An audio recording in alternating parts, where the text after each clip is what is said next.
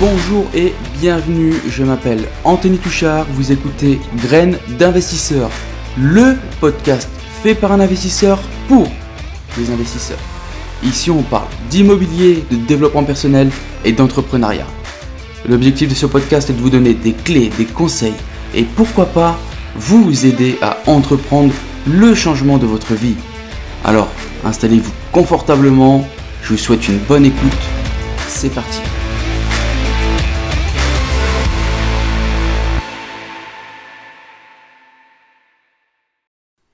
Bonjour et bienvenue tout le monde, bienvenue dans ce tout nouvel épisode du podcast Graines d'investisseurs. Comme d'habitude, c'est Anthony et c'est toujours un plaisir de vous accueillir aujourd'hui pour l'épisode du jour. Aujourd'hui les amis, un petit épisode un petit peu spécial, ça va être un, épisode euh, questions-réponses. Euh, j'ai pas mal, pas mal de, questions d'auditeurs, etc. Donc euh, je pense que ça peut être d'utilité publique. Et donc aujourd'hui j'ai décidé de faire un épisode consacré à des questions-réponses de mes abonnés. et ouais, c'est de mes abonnés. Non, j'espère que vous avez la forme, les amis, que vous avez passé une bonne semaine, que tout se passe bien. Euh, bon, j'ai eu des nouvelles. Euh, j'ai eu des nouvelles par rapport à, ma RP. C'est franchement, c'est dingue. Euh, c'est, je, je comprends pas. Dossier pour une résidence principale et donc reste à vivre très très correct. Tout va bien dans le meilleur des mondes. Et j'ai la caution qui m'a refusé la caution euh, de la caisse d'épargne m'a refusé parce que euh, je rentrais pas dans les clous, etc. Et donc, euh, et ben, il me suivait pas. Bon, ça va, le directeur, pour lui, il n'y a aucun problème, donc il va faire passer ça en hypothèque. Mais bah, franchement, j'ai été surpris. J'ai été surpris que je me fasse refuser par la caution, surtout pour une résidence principale. Il faut savoir que là, actuellement, ma résidence principale me coûte plus cher que ce que va me coûter euh, ma résidence principale à acheter. Donc euh, franchement, incompréhensible. Donc euh, si jamais il y a des auditeurs de, de cet organisme de caution, hein, de la caisse d'épargne, eh ben n'hésitez pas, contactez-moi pour m'expliquer pourquoi, parce que franchement, je, ne comprends pas. Je ne comprends pas. Mais bon, sinon à part ça, tout va bien, ça se passe tranquillement on avance dans les projets. Euh, là, je suis en train de booker, euh, en train de booker des, des rendez-vous, euh, des rendez-vous pour aller visiter des biens. Je vais remonter dans le nord prochainement là, donc on va, on va charbonner. Normalement là, il faut que, il faut que je visite au max pour faire un, max d'offres, bon, qui me, qui bien sûr hein, correspondent à, mes attentes. Hein. Mais euh, normalement, je vais, remonter et puis on va avancer un petit peu dans les projets de cette année parce que pour l'instant, je fais du surplace.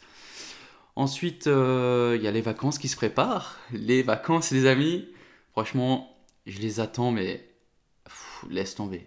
Laisse tomber. Euh, c'est. Elles arrivent, franchement, elles arrivent comme le Messi. tu vois, j'ai été franchement, entre nous, j'ai été un petit mouton tout calme hein, euh, pendant cette période. Je suis pas parti en vacances, j'ai fait attention, etc., etc. Mais là, trop, c'est trop. Tu vois, trop, c'est trop. Euh, je vis plus, ça fait euh, maintenant un an. Donc, franchement, entre nous, Balek, je m'en fous, j'ai décidé de partir. Donc, je pars en vacances dans deux semaines. Ouais, dans deux semaines. Donc franchement, ça va me faire plaisir, ça va faire du bien. Je vais me ressourcer un petit peu, on va, on va prendre le soleil parce que là, ça manque un peu, tu vois, la plage et tout, ça manque un peu. Donc euh, on va se faire plaisir. Et en plus, je pars avec, euh, normalement, je pars avec mon meilleur pote. Donc euh, ça va être tip top. Et je pense qu'on va faire un... Alors il n'est est pas encore au courant, mais je pense qu'on va faire un podcast. On va faire un podcast ensemble. si jamais il écoute cet épisode. Wassim, c'est pour toi. Donc euh, voilà, ça se passe les amis. Bon, en tout cas, j'espère que de votre côté, ça va aussi, hein, que vous profitez un peu de la, de la vie, parce que c'est hyper important. J'ai vu un post euh, récemment qui m'a interpellé, et c'était... Euh, en gros, c'était... ah non, non, c'est moi qui ai fait ce... C'est moi qui ai fait ce post sur Instagram, où en fait j'ai lu le livre de, de, Steve, euh, Karma Sutra. Et euh, je vous expliquais que donc j'ai fait un, un, épisode hors série consacré à ça parce que ça m'a j'avais des choses à dire, mais j'ai fait un post aussi sur euh, à la suite de ça sur euh, des anciennes photos de vacances de moi, donc j'ai posté sur Insta et je vous expliquais que bah t'as beau avoir tout l'argent du monde, si au final t'es pas libre, bah malheureusement ton argent il te sert presque à rien avoir de l'argent et pas de liberté, ça sert presque à rien, tu vois. Donc, en fait, on court tous après l'argent, mais concrètement, en fait, c'est un voile devant nos yeux, parce que l'argent, ça doit être juste un moyen, ça doit pas être une fin en soi. Et euh, concrètement, en, vrai, si on, se refocus vraiment, on ne court pas après l'argent, mais on cherche à acquérir beaucoup plus de liberté. Donc, euh, la liberté, actuellement, tu vois, c'est un peu, c'est un peu compliqué. Hein. On peut pas faire ce qu'on veut. Euh, là, Castex, notre cher Premier ministre, euh, nous, nous, dit en gros qu'il faut aller travailler la journée et rentrer chez soi à 18h et puis le week-end, bah, ne pas bouger, rester chez soi. Et bah c'est compliqué, tu vois, c'est compliqué. Bon, je vais arrêter de, de faire de la politique. Déjà, ça me, ça me réussit pas, je pense. Et on va commencer tout de suite par euh, les, questions-réponses. Première question, alors vous, par souci d'anonymat, j'ai pas pris de nom, j'ai rien pris du tout. Comme ça, ça reste vraiment euh, anonyme. Et, euh, et puis c'est parti. Donc la première question que j'ai eue, salut, j'espère que tu vas bien. Je viens vers toi car j'avais une petite question concernant le moment où on appelle un artisan pour faire le devis. Est-ce qu'il est mieux de l'appeler avant de signer le compromis ou après, après avoir signé le compromis, juste avant d'aller à la banque? Merci d'avance. Eh bien écoute mon ami, euh, la question je pense va être vite répondue parce que tu dois faire euh, tes visites avec tes artisans avant de signer le compromis. À moins que tu sois expert dans ce domaine, à moins que euh, voilà, tu t'es une machine de guerre et euh, c'est toi qui arrives à chiffrer tes propres travaux, etc. Malheureusement, dans 90% des cas, c'est pas le cas. Et euh, moi, je te conseille de faire venir tes artisans avant de faire le devis. Pourquoi? Je vais t'expliquer. Tout simplement parce que, imaginons si tu décides de euh, faire ton chiffrage par toi-même, malgré le fait que tu ne sois pas un expert, tu fais un chiffrage approximatif. Allez, imaginons tu vises 24 travaux. Et puis tu dis, ouais, c'est bon, ça va le faire. Et puis tu signes ton compromis. Et donc dans ce compromis-là, tu vas mettre tes clauses. Et puis euh, tu, vas, tu vas mettre tes, tes dans, dans, tes clauses de, pour, euh, pour euh, rompre le compromis. Tu vas mettre le prix du bien plus les 20 000 euros de travaux. Et puis en fait, au moment où tu comptes venir euh, avec tes artisans, ton artisan lui dit Waouh, t'as vu la toiture?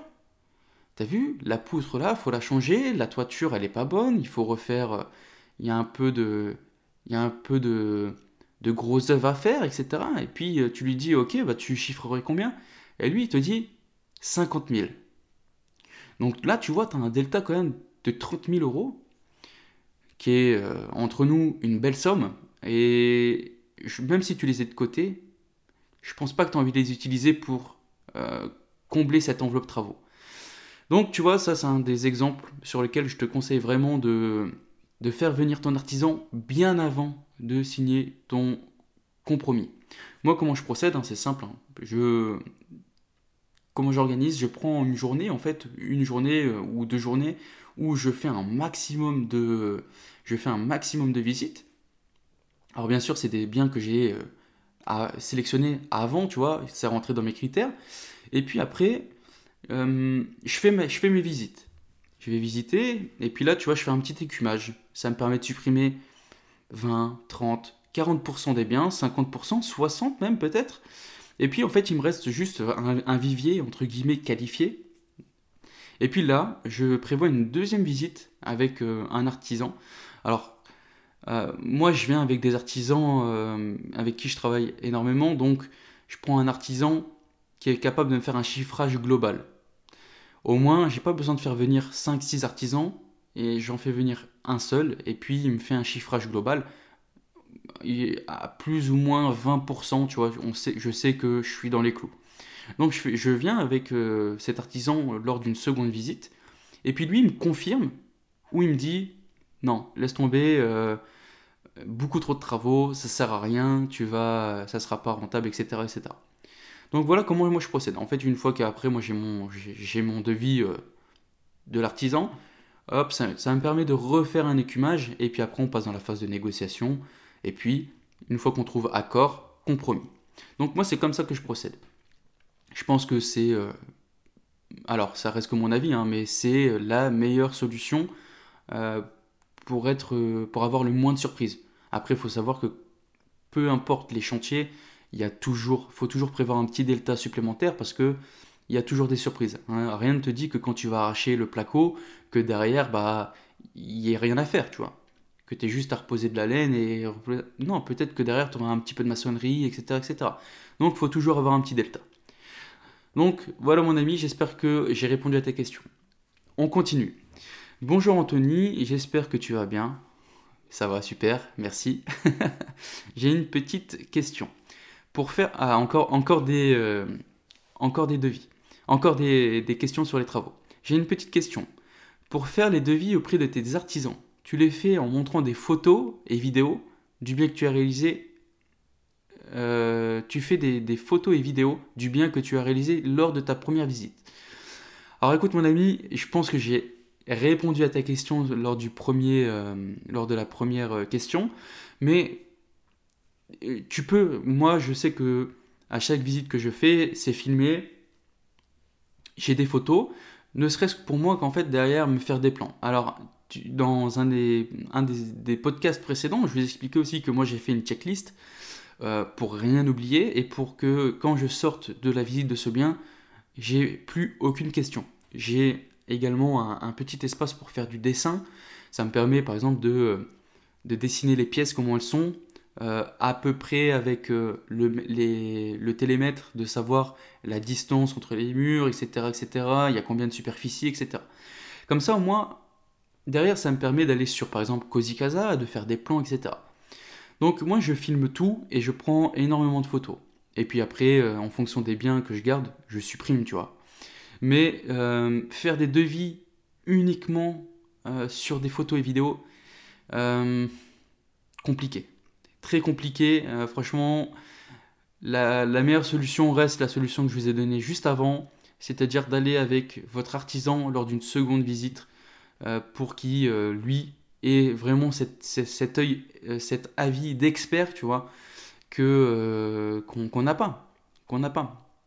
T'auras beau faire de l'immobilier depuis 5-10 euh, ans, un mec qui a une boîte de BTP, qui, qui, est plombier, maçon, etc., il aura quand même un œil expert par rapport à toi. Parce que c'est vraiment son métier. Son métier, c'est le manuel, tu vois. Il est, il est, il est dedans. Donc, sur photo, je suis pas sûr. Sur photo, euh, peut-être pour toi, peut-être pour, euh, si tu veux, euh, peut-être orienter les artisans sur les choses à faire, mais faire un devis spécialement sur des photos et vidéos, pour moi, c'est très complexe. Voilà, j'espère que j'ai répondu à tes questions. on continue, on continue. Hello Anthony, je suis nouvel abonné. écoute, je... ça me fait plaisir. Ça me fait plaisir, je te souhaite la bienvenue. J'espère que tu seras un, auditeur de très longue date. Euh, je suis un nouvel abonné. Euh, je trouve ton podcast très qualitatif. Écoute, merci beaucoup. J'étais pas obligé de le lire, mais tu vois, ça me fait, euh, ça me fait plaisir. Donc, très qualitatif ton podcast et je me permets de te contacter car tu dis à la fin de ne pas hésiter à le faire. Effectivement, tu, fais bien, c'est une bonne chose. N'hésitez pas, hein, les amis, vous pouvez me contacter sur n'importe quelle plateforme, à savoir YouTube. Euh, vous savez que je retranscris maintenant les podcasts sur YouTube, donc vous pouvez me contacter dans les commentaires. Vous pouvez également euh, me contacter sur Instagram, c'est là où je suis le plus actif. Euh, mon, Instagram c'est Anthony-du-bas THRD. Je réponds, sincèrement, je réponds à tout le monde. Alors bien sûr, des fois, je mets un peu plus de temps, mais en général, je vous réponds tout le temps. Donc n'hésitez pas, si vous avez des questions par rapport à l'immobilier ou autre, il n'y a pas de problème, vous me posez votre question et j'y réponds chaleureusement, si on peut dire. Alors, j'ai 21 ans et je recherche actuellement mon premier bien immobilier pour commencer à investir. J'ai un budget de 80 000 euros sur l'île et ses alentours, donc j'aurai certainement un petit studio en périphérie. Mon goal est, évidemment de dégager du cash flow pour multiplier par la suite les opérations. Et ma question est, quel conseil me donnerais-tu Pour toi, quelle est la chose que je dois savoir pour faire cette première aventure en immobilier pour que ce soit, pour que ce soit un succès Eh bien écoute, déjà premièrement, j'ai envie de te féliciter, sincèrement. 21 euh, ans, 21 ans, c'est pas rien, c'est très jeune. Et je, je force les gens à, à commencer hyper tôt. 21 ans, c'est le bon âge parce que euh, ce que tu fais dans la vingtaine, tu récoltes les fruits dans la trentaine. Et si tu commences, ça se voit hein, quand, je, quand je te lis, tu as l'air d'être quelqu'un qui a faim. Et ce que tu vas faire dans ta vingtaine, vraiment, tu vas récolter euh, tous les fruits dans la trentaine. Tu seras, si tu continues comme ça, tu seras vraiment bien. Euh, alors, je recherche actuellement un premier bien immobilier pour investir. J'ai un budget de 80 000 euros sur l'île et ses alentours. Alors écoute, euh, sur l'île et ses alentours, c'est un, secteur que j'ai pas mal étudié. Alors, l'île, tu m'as dit que ton, objectif est évidemment de dégager du cash flow. Sur l'île, euh, très très dur. Très très dur de dégager du cash flow.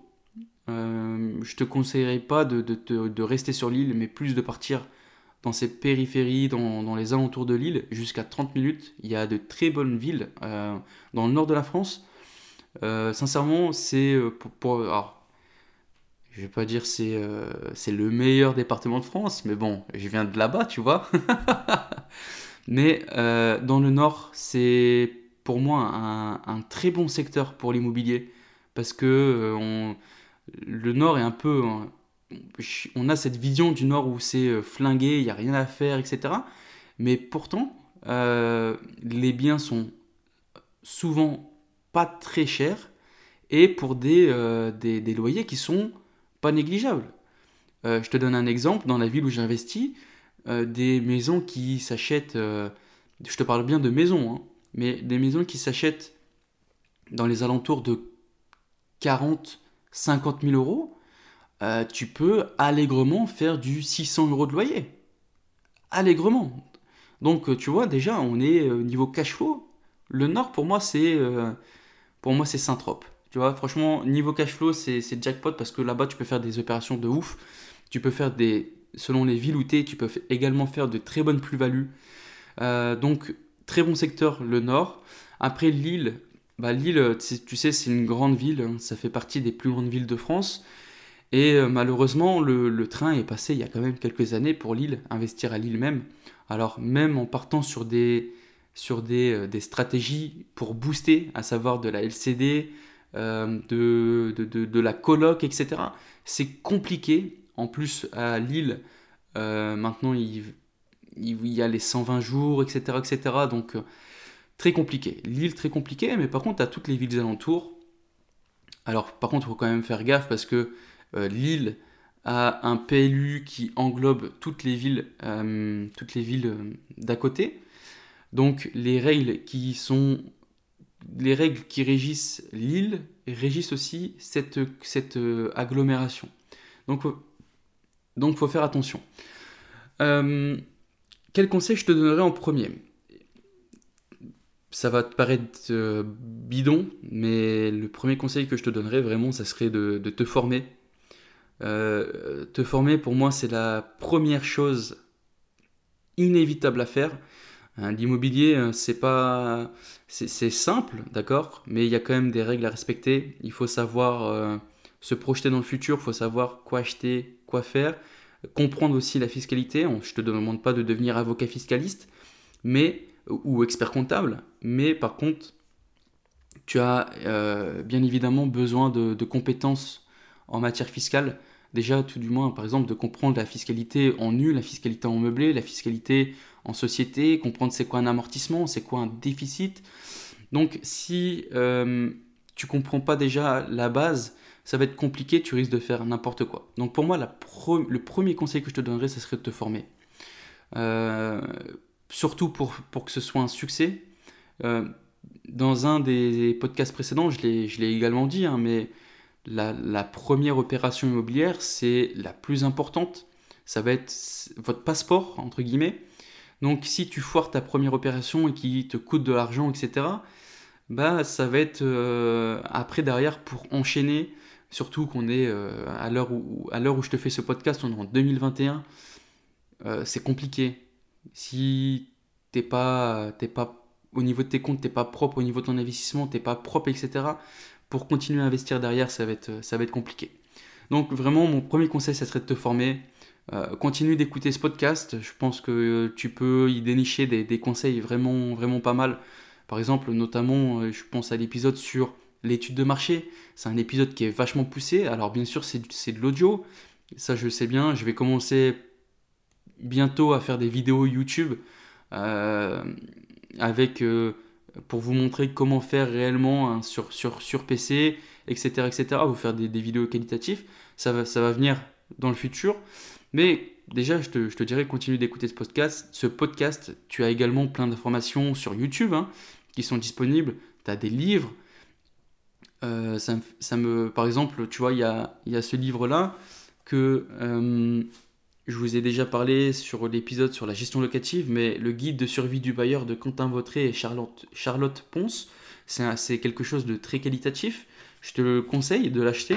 En plus, il me semble qu'il a sorti la version 2021 avec euh, quelques, quelques mises à jour. Donc, sincèrement, n'hésite pas. Investis sur toi-même. Euh, je te dis pas d'acheter des formations. Je te dis pas d'acheter des formations à 4000 euros. À, peu importe. Mais tu peux te former gratuitement. Il y a, énormément de, de, ressources disponibles sur Internet. Donc, premièrement, forme-toi. Mon deuxième conseil que je pourrais te donner, c'est même si tu n'as pas l'intention d'acheter tout de suite, maintenant, va visiter. Va visiter, forme-toi. Euh, j'arrête pas de vous le répéter, mais si vous avez envie de, faire des choses, mais que derrière il n'y a aucune action, vous n'avancerez jamais. Même si là tu sais que tu, tu ne vas pas investir tout de suite le temps de faire ta formation, etc. Continue, va visiter, forme-toi, ça va te faire l'œil. Tu vas savoir comparer des choses tu vas savoir c'est quoi un bien qui est sain, c'est quoi un bien qui est humide, un bien où euh, il y, a, y, a, de l'électricité à refaire, un bien où il y a des, des, des, compteurs électriques, un bien où il y a un compteur électrique pour quatre appartes, tout ça, ça se fait pendant la visite. Donc, va prendre des rendez-vous, contacte des agents immobiliers, va visiter, va visiter et va visiter. C'est mon deuxième conseil et euh, pour finir, ce que je pourrais te dire, c'est euh, de surtout garder la pêche, garder la foi. Parce que je sais à quel point il est difficile dès qu'on est un petit peu différent, dès qu'on sort un peu de ce schéma de la rat race. Je sais qu'il est euh, quelquefois, et je l'ai vécu, où on est démotivé, on, se dit ah ouais, ou, dès qu'on va se prendre des refus bancaires, on va dire ah ouais, je suis une merde, etc. Mais vraiment, garde la pêche, garde la foi. Et 21 ans, tu es hyper jeune, et ce que tu fais maintenant, c'est très très bien. J'aimerais, euh, sincèrement, j'aurais aimé commencer euh, aussi jeune, aussi jeune, vraiment. Mais garde la pêche, garde la foi et euh, il va sortir que du bon, c'est sûr. Et j'adore avoir des, des, des, gens comme ça, des, petits jeunes. des petits jeunes. Je recommence. non, mais voilà, une personne de 21 ans, ça me donne, ça me donne la pêche. Franchement, tu vois, ça me fait hyper plaisir.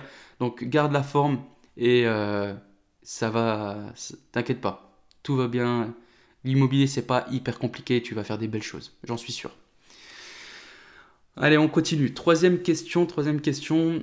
Euh, bonjour Anthony. Suite à un de vos messages sur un sujet posté sur Grosse Renta Imo. Alors, Grosse Renta Imo, c'est un groupe sur Facebook au même titre que euh, le Club des Rentiers, etc. Ce sont des groupes immobiliers où il y a énormément d'investisseurs. Alors, faut prendre avec des pincettes. Hein. Il n'y a, pas que, des experts là-bas. Il y a aussi des, peintres, malheureusement. Il euh, faut savoir que c'est des groupes qui brassent tellement, tellement de monde que euh, on ne peut plus contrôler réellement euh, ce, qui, qui, se dit. Et des, fois, vous avez des mauvais conseils. c'est en aucun cas la faute aux, créateurs du groupe et aux responsables, hein, mais plus le groupe est petit, plus c'est qualitatif et plus on s'exporte et plus il y a de plus, il y a... c'est moins qualitatif, si on peut dire. Mais vous avez également des, personnes très très bien là-bas, des personnes qui, qui, sont expertes. Il y, a, y, a, beaucoup de marchands de biens, il y a des personnes qui ont 20, 30 lots, etc. Donc c'est des personnes expertes dans le domaine. Donc, euh, suite à un de vos messages postés sur mon sujet, donc j'avais répondu à cette personne. Euh, j'avais répondu à cette personne qui avait une problématique. Alors, j'ai écouté euh, quelques podcasts et j'avoue que j'apprécie beaucoup votre clarté. D'ailleurs, ça m'a conforté dans l'idée de m'éloigner du Pinel. Et ouais, mon ami Pinel, c'est rarement, rarement quelque chose de, de bénéfique au final on vous présente ça comme un, quelque chose pour réduire vos impôts et au final, euh,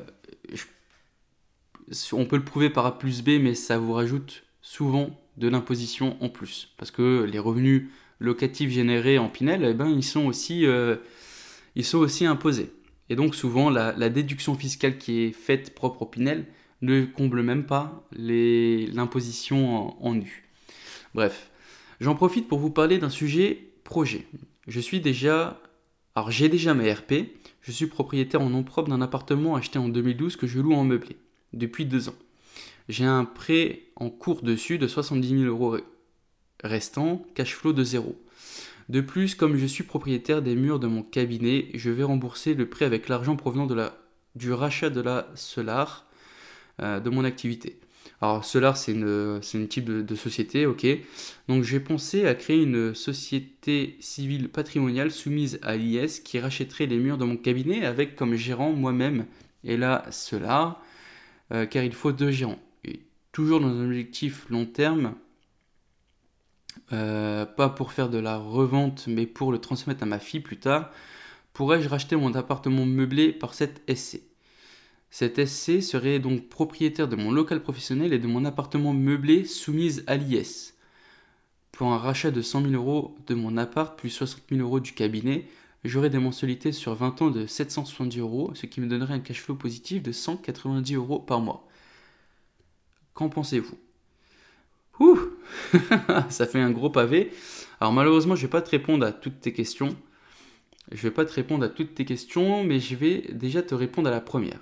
Donc je suis déjà propriétaire de ma RP et je suis propriétaire d'un bien en nom propre d'un appartement acheté en 2012 que je loue en meublé. Depuis deux ans, j'ai un encours dessus de 70 000 euros restants avec un cash flow de zéro.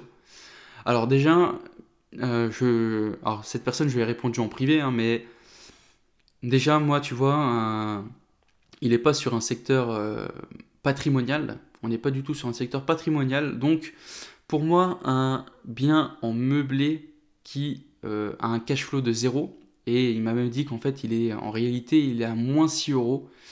Euh, donc, euh, pour moi, la solution là, ça serait clair et net, ça serait de, revendre. Ça serait de revendre. donc, pour moi, là, ce bien-là, il faudrait le revendre parce que c'est un bien qui coûte. Tu pourrais le revendre 100 000 euros. Donc, tu aurais, après position je ne sais pas exactement, il te resterait combien de plus-value mais au moins tu aurais du cash. Moi, je te conseillerais de sortir de cette opération qui est pas qui est pas moins 6 euros, tu vois, elle te coûte de l'argent, donc qui est pas top top du tout. Donc moi, je te conseillerais de sortir de cette opération pour euh, derrière réinvestir. Réinvestir, euh, tout simplement parce que euh, tu vas te prendre 30 000 euros de, plus-value. Hein. Après, il faudra faire les calculs exacts, mais derrière, tu réinvestis même si tu mets de l'apport, tu pourrais peut-être euh, acheter deux petits appartements. Ou euh, un appartement et garder du cash de côté. Après, concernant la transmission, euh, effectivement, quand on détient des, biens en nom propre, la, transmission est, beaucoup plus compliquée. Elle se fait plus aisément sous, sous forme d'une société. Mais après, voilà, ça reste vraiment une question vraiment très précise euh, je connais pas toute ta situation, je connais pas euh, les tenants et les aboutissants de tout. Euh, là, clairement, il faut pas hésiter à se rapprocher d'un avocat fiscaliste pour lui demander conseil parce que là, on voit qu'on touche quand même à des choses. Hein. une solar, il y a il me semble que tu es propriétaire des murs et donc tu aimerais te faire acheter les murs, etc. L'ASC, ton associé, ça serait la cela. Vraiment très compliqué. Euh, donc moi, j'ai pas envie d'être de mauvais conseils, mais euh, voilà, je te conseille d'aller voir, de te rapprocher d'un avocat fiscaliste ou même d'un notaire hein, qui pourrait euh, plus ou moins t'orienter. Donc voilà. alors, autre question, autre question. Bonjour Anthony, je me suis abonné très récemment à ton podcast, je le trouve super. Merci. Merci beaucoup, je le trouve super. Euh, je me permets de te poser une question. Euh, j'ai 25 ans et je suis actuellement propriétaire de deux biens. Pour...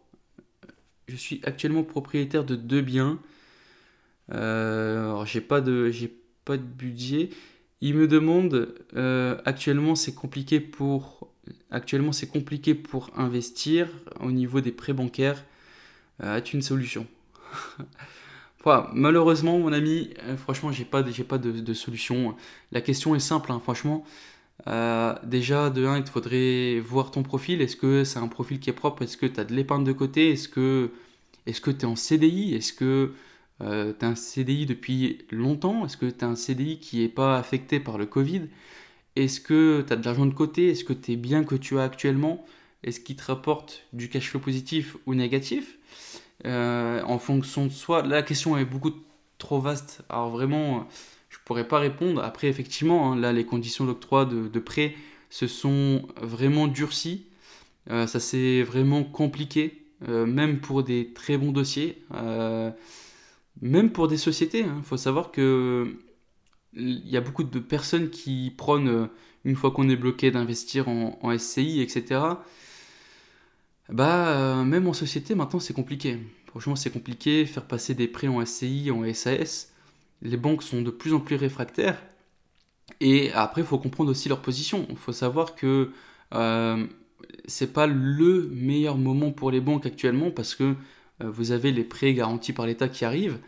Euh, il y a beaucoup de, de personnes, beaucoup, beaucoup d'entreprises ont eu de l'argent euh, entre guillemets gratuite alors que c'était des boîtes qui devaient euh, mourir et on leur a prêté de l'argent donc elles, elles survivent entre guillemets mais euh, c'est des prêts qui ne seront pas remboursés donc ça va être des pertes sèches. Faut savoir que les prêts garantis par l'État c'est pas des prêts garantis à 100%, il y a une, un certain delta, un certain pourcentage qui reste à charge à, à la banque.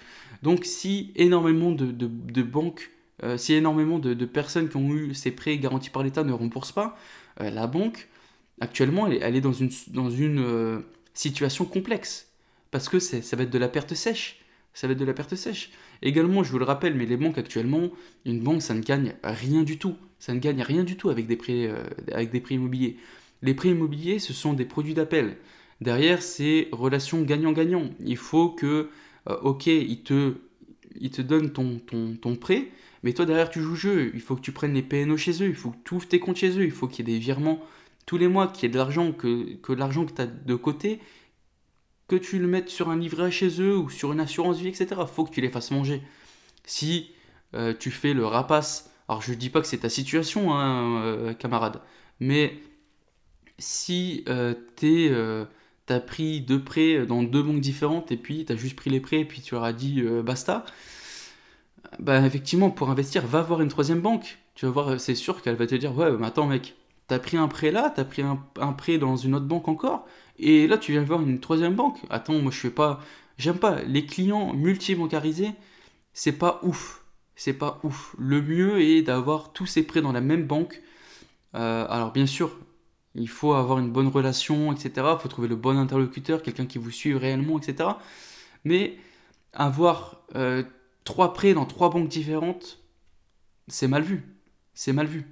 Parce que euh, tu fais. Il n'y a aucune banque qui mange sur toi, tu vois. Toi, tu as pris le prêt et tu t'es barré, puis. Euh, et puis, euh, toi, tu es, es, tranquille parce que tu as pris les prêts, ils t'ont financé. Mais derrière, la banque, elle s'est dit Attends, le mec, je lui ai donné de l'argent, puis derrière, il m'a, j'ai même pas un compte chez lui, j'ai même pas un compte, etc. Donc, là, actuellement, là, au niveau bancaire, c'est très compliqué très compliqué. J'ai pas, franchement, j'ai pas de conseils à part avoir des, comptes propres, avoir de l'argent de côté. Peut-être en fonction de, en fonction de ta situation, repousser peut-être un petit peu l'investissement, mettre un peu plus d'argent de côté. Je, là, franchement, c'est compliqué. J'ai pas de, pas de solution à, j'ai pas de solution réellement à t'apporter. Euh, j'ai une dernière, dernière question. J'ai perdu la question. Où est-ce que j'ai mis cette question? Euh, Ouais, c'est bon, je l'ai retrouvé. Alors, c'est ici, c'est une question qui concerne le basculement en LMNP. Euh, donc la question est bonjour Anthony, j'ai une question à, te poser. Est-ce que tu euh, conseilles le basculement en LMP Alors je suis en LMNP, j'arrive, j'arrive, pardon, j'arrive au seuil de mes revenus salariés et si je continue à investir derrière, je, vais basculer en LMP. Quel conseil me donnerais-tu? Bah écoutez, euh, franchement là euh, c'est quand même assez complexe aussi. Il faut, euh, peux pas te donner une solution toute faite. Hein. Je vais te donner une solution un peu aseptisée parce que en fonction de la situation réelle des personnes, la réponse peut varier. Moi je sais que je vais donner mon, mon, propre, mon propre cas. Bah moi j'arrive, tu vois, je suis en LMNP. J'ai des revenus salariés. Je vous en ai déjà parlé. En fait, moi je suis un peu je me suis pris un peu à mon propre jeu. C'est-à-dire que je suis quasiment au plafonnement de mes revenus salariés. Donc j'ai basculé ces, ces seuils de 23 000 euros je suis au-dessus. Cependant, mes revenus salariés restent toujours supérieurs à mes revenus locatifs en LMNP. Donc automatiquement, je peux rester en LMNP. Le problème maintenant, c'est que euh, si je fais le moindre investissement en plus en LMNP, je vais basculer LMP.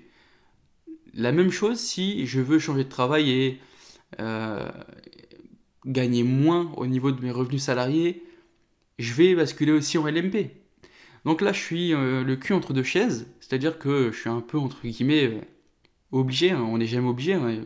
on n'est jamais obligé de rester dans une situation, mais je suis entre guillemets obligé de rester salarié parce que je vais basculer LMP. Et personnellement, il y a des avantages à être LMP, il y a des inconvénients. C'est comme LMNP, il y a des avantages, il y a des inconvénients. Mais pour moi, je trouve qu'il n'est pas judicieux de, basculer en LMP. Et moi, ma solution euh, alternative, c'est que bah, je commence à investir beaucoup plus en société.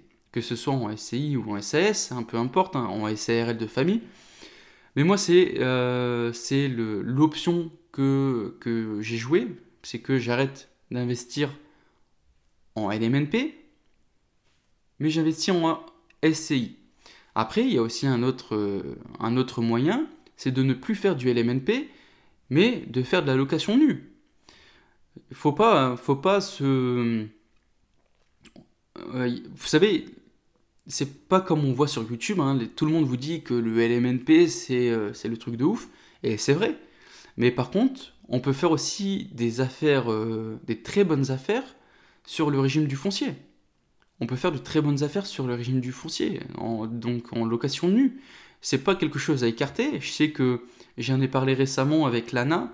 Euh, L'ANA, c'est automatiquement, vous faites de la location nue. Il y a des avantages, il y a des inconvénients.